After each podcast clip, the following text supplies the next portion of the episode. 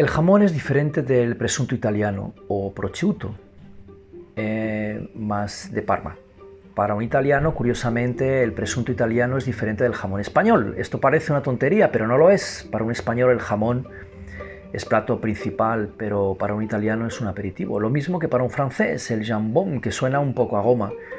Quizá esté bueno, ¿por qué no? Los franceses acostumbran a cruzar la frontera inexistente de Ancharinea en Navarra para empapuzarse de ibérico. Luego se vuelven a Francia bien. El jamón de York sería el jamón cocido, que es un prosciutto presunto jamón.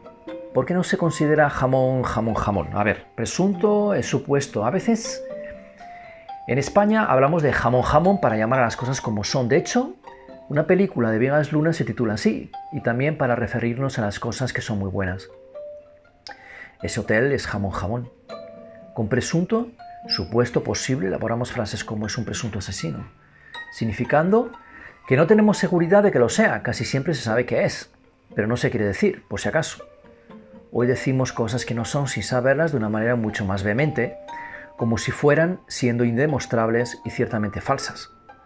Presunto en sentido figurado en portugués, en español sería fiambre, que es muerto.